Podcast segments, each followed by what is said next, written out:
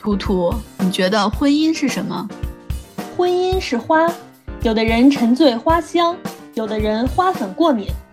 婚姻是书，有的人读得津津有味，有的人看得昏昏欲睡。你这也太浪漫了吧？那你说婚姻是什么？要我说呀，婚姻是狗，有的狗伴你长久，有的狗咬你一口。本季主题：婚姻是狗。大家好，我是想要某一天拍恋爱综艺的小木。大家好，我是想看小木某一天拍的恋爱综艺的图图。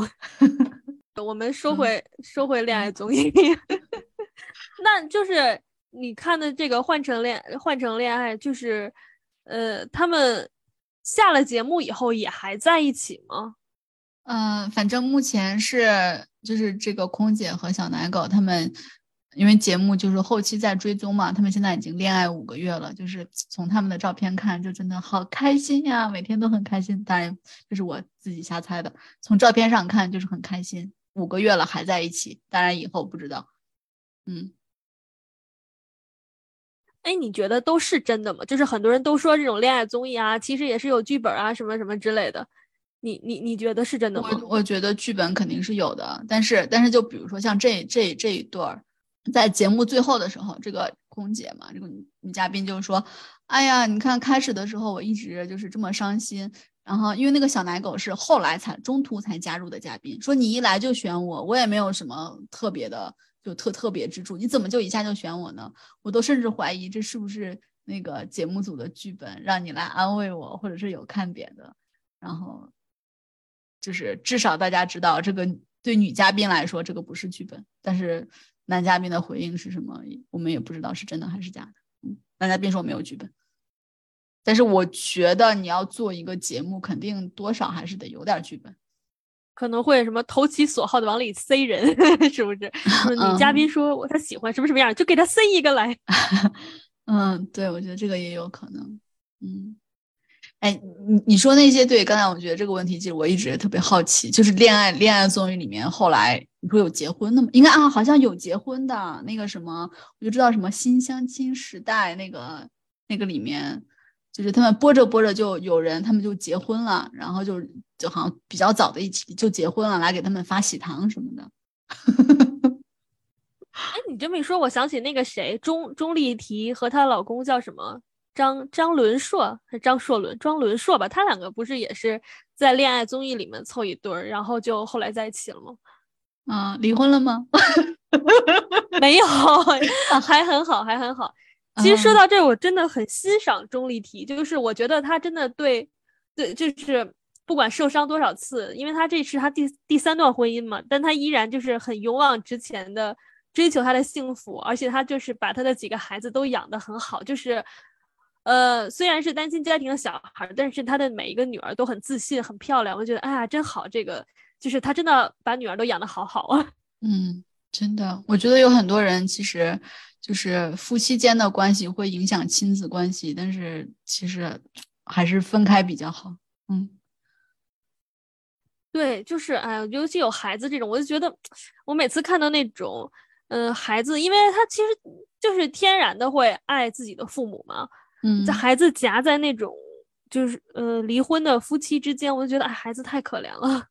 嗯，那我就其实其实也看爸爸和妈妈是怎么样对待对待他们的孩子，是觉得呃我们不幸福是因为你，或者是你你你作为孩子你应该承担一些我们的这些不幸，还是说不管怎么样，就是孩子也应该明白我们两个的事情是我们两个的事情，我跟你的关系是我跟你的关系，是是分。就是怎么样教育孩子，也是有影响。哎，很多小孩就是那种家家长互相报复的工具，嗯，是吧？哎，所以所以就是没有怎么也这么生硬的，所以 就是恋恋爱恋爱综艺里面，你说你说为什么大家都爱看？就是因为爱看 CP 吗？嗯，对。所以你看，现在我觉得我以前看恋综是很爱看嘉宾，现在看恋综就很喜欢看那些哎，叫啥观察员，就觉得啊，他们是仿佛是我的嘴替。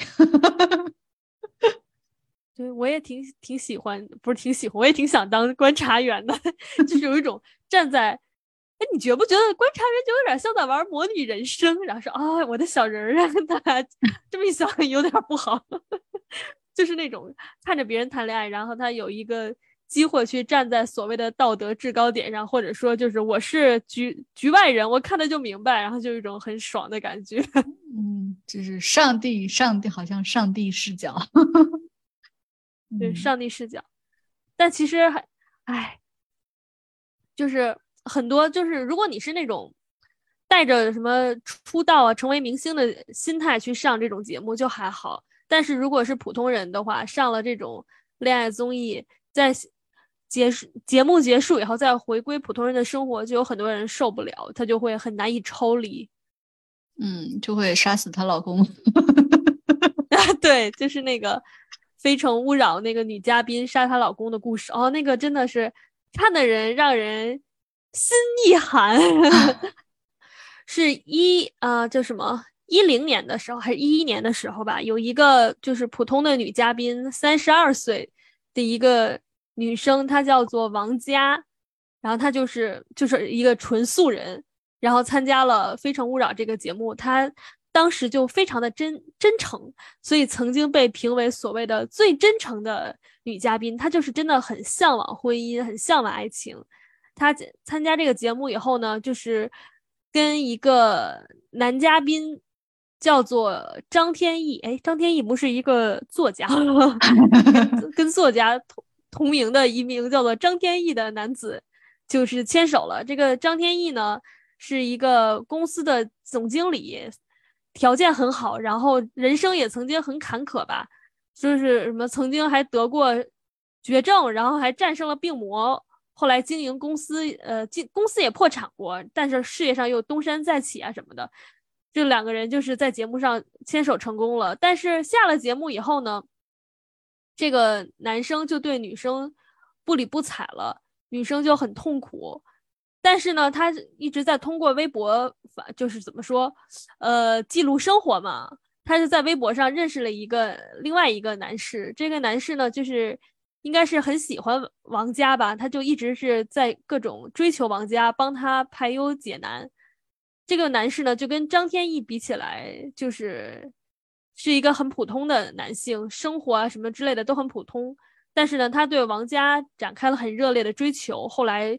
两个人就在一起了，但是就是，嗯，怎么说？因为这个女生曾经上过节目，就是享受到了这种万人追追捧吧。可能是她可能看到自己当初跟自己一起上过节目的其他女嘉宾都过的生活比自己好，或者说嫁的人比自己好的时候，她就她就很难过，然后就是各种。啊，这听着有点突然，他就很难过。然后他有他两个人结婚以后，就把这男的给杀了，就觉得啊，好可惜。就一个普通人上了这种节目，果然是给人带来的这个毁叫什么？是毁灭性的打击吧？他可能我的感觉就是，他为什么会杀她的丈夫？一个是一个原因是说她，嗯，本身心理是有疾病的，应该是看起来像是得了躁郁症的症状吧。还有一个原因就是生活的落差太大了，就导致他看这看那都不顺眼。后来就觉得啊，怎么我怎么就是不如别人呢？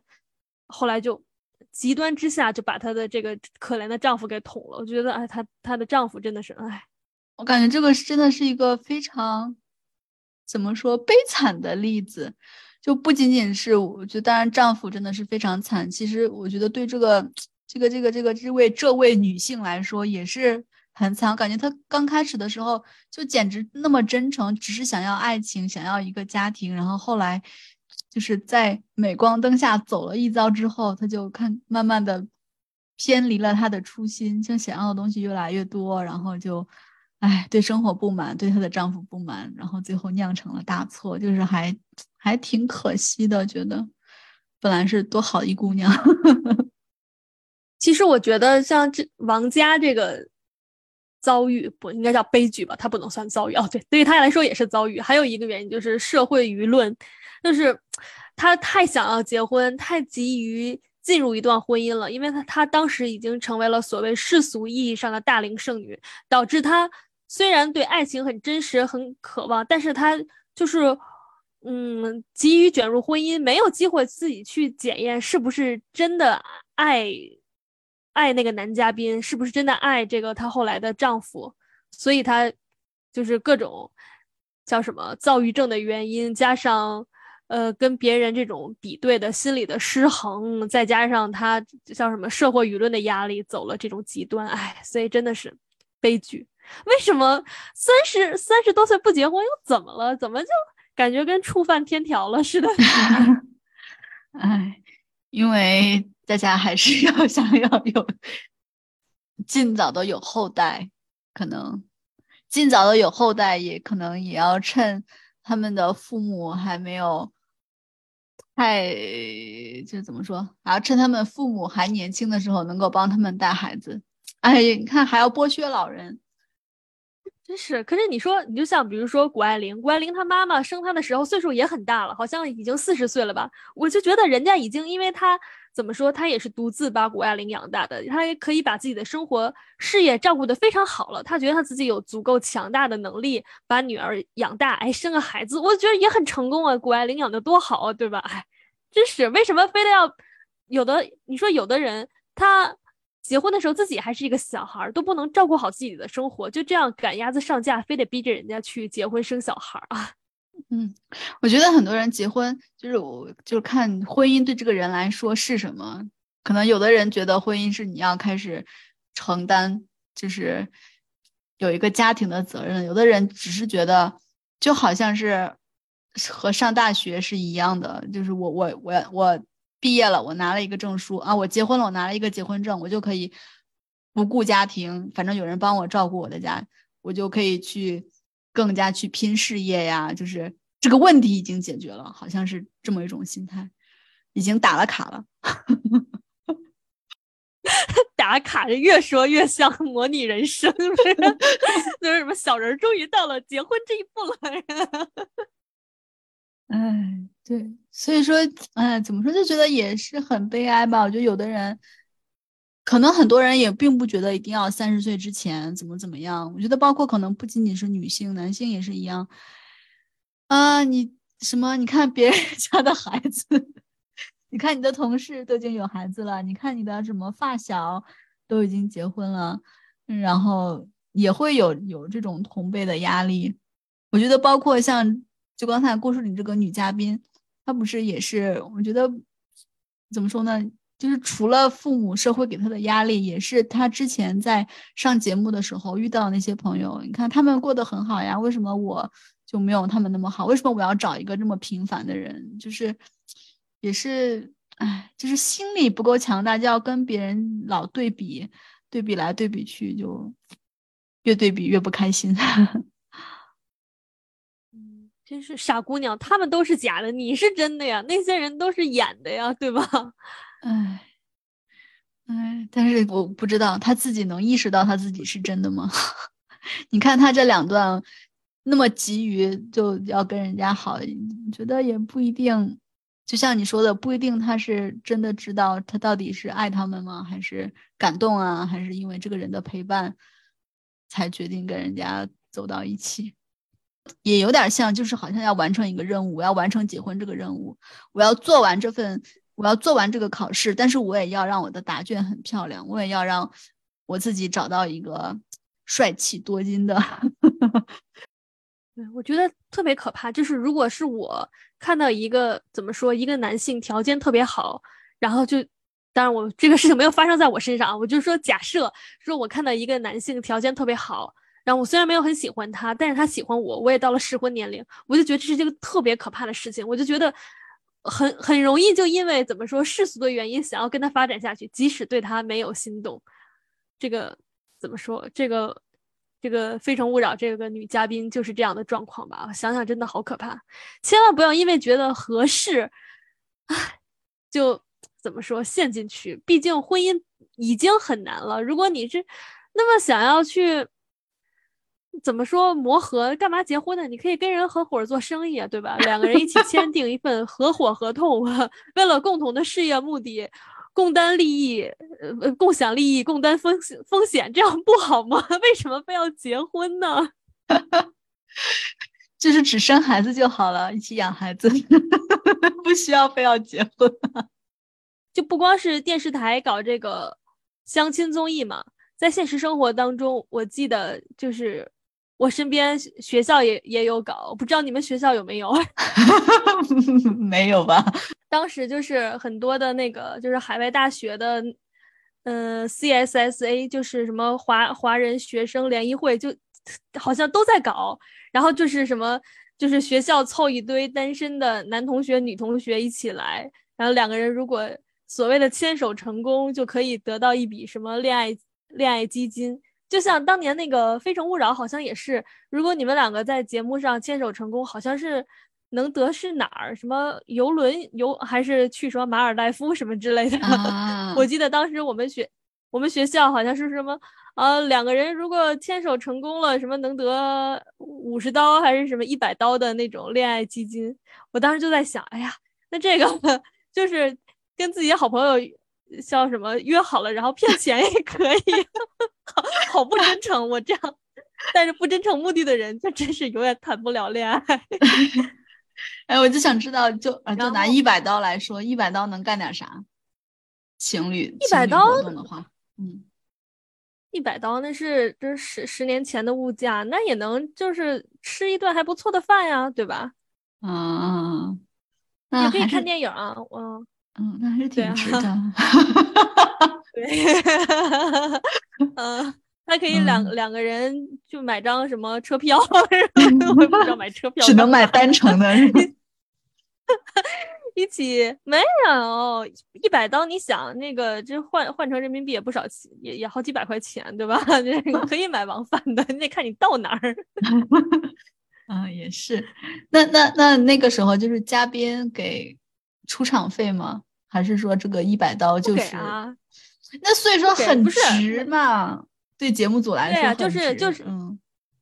呃不，那个时候没有拍成节目嘛，就是大家自己搞下叫什么线下的。我还记得我有一个同学也参加过，就是一个看起来让你觉得很清纯、很就是特别清纯、特别呃满心学术的一个同学，然后他也去参加过。呃，我也不知道她牵手成功没有，反正 她的现实生活中跟的确是有男朋友，但那个男朋友本来就是认识的，可能就是去拿钱去了。你你看过什么大学生恋爱综艺节目吗？嗯，就他们自己拍的吗？对，是就这两年是大好多大学都有自己拍出来的，然后还在就是在哔哩哔哩上播，还挺受欢迎的，非常意外。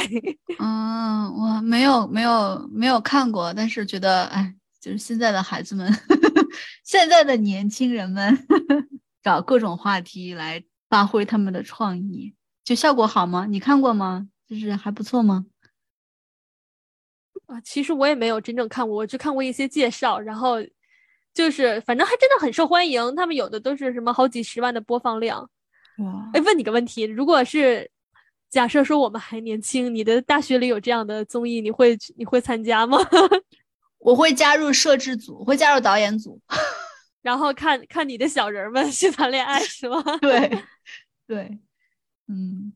我觉得其实我是挺害怕，就是怎么说呢？我在节目上认识的人，我很害怕他在私下有第二张嘴脸。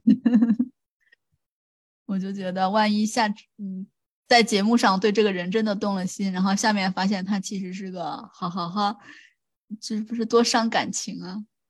而且，就算这个人真的一如既往的那么好。他都已经在节目上那么知名了，我就是我对他心动，肯定还会有很多人对他心动。我自信我的审美还是在平均水 平以上的，那是不是你就要冒着跟名人谈恋爱的 风险？可能会有很多情敌，或者就是他要作为名人要处理很多其他的事情。你看，万一他以后又嫌我很平凡，心里有落差，把我杀了怎么办？为什么？为什么要落到他把我杀了这个点？哎，你学生时代没有幻想过跟什么风云人物谈恋爱什么的吗？所以我就幻想过跟流川枫谈恋爱。其实 让我话锋一转转回来，其实为什么这种大学生自制的这种恋爱综艺，还有就是他会很更受欢迎？我觉得是因为它更真实一些吧。就是你说现在的偶像剧拍这么多，都是那种工业糖精，像这种自制的恋综，虽然。也可能是有剧本，但是毕竟人就是人在我们身边，就是那种触手可及的感觉，你就会觉得更真实，就是有真有假，虚假相掺，你就会 从里面自己的主动什么什么屎里找不能说屎里玻璃里找糖吧，就那种感觉就会让人很上头。嗯，对，而且就觉得哇，他就是离我不远，所以就是既然他们能这么甜。我也可以找到这样的幸福，但其实我觉得就是那种电视节目上两个人一起做特别什么所谓特别甜的事情，真在现实生活中真的想想就尴尬，是吗？不知道呀，就是我看的时候就直接不会把它就直接默认为这个不会在现实生活中发生。听了我的一个这么也我也没有安利哈，因为我也没有看过，你有没有想想看一看什么这种自制综大学生恋综？你看看吧，这么不情不愿，嗯，他们有他们有的其实拍的很好的，就是那个叫什么浙江传媒大学还是浙江传媒学院，他们学校有一个就是自制的，甚至拉来了那个赞助，叫慢慢慢慢喜欢你，是不是很厉害？竟然都有赞助，嗯，不是，但我觉得就是就是拉赞助这个事情更让我 更让我上头，比如说。如果我去拍，我就去拍一个，我就去拍一个什么像什么心令人心动的 offer 这种的，就是几个大学、几支团队，然后现在有几个赞助商，你们就要通过拍恋综来来去拉赞助，然后你们把你们的策划案，甚至可以拍一期 demo 出来，然后然后去去去争争取这些呃赞助。我觉得这样哇，我会觉得 更吸引我。哎，但说实话，我觉得这种谈恋爱的综艺比那种令人心动的 offer 反而真实。那种虽然我没有看过令人心动的 offer，但是我就是在想，我说他们是好像演过律所，也演过医院吧？我就想，现实生活中哪有他们这么闲？什么一堆实习生，还有一堆人来带他，什么什么今天还让他们搞各种模拟啊，什么之类的，给你各种时间让你苦恼啊。我就觉得开什么玩笑！你这在在我在我们律所的实习生，你来了以后就是先什么打印复印干着，那你要是想要做，呃，就是别的那种，也不会给你那么多机会在那儿像演戏一样，对吧？嗯，就好像我觉得这是这种这种节目给人错觉，就是虽然他们是实习生，但是他们好像是主角一样。当然在节目里他们是主角，但是在现实生活中，他们真的就是比小配角还要小配角，真的是要一步一步。扎扎实实的走，没有人管你哭不哭，苦恼不苦恼。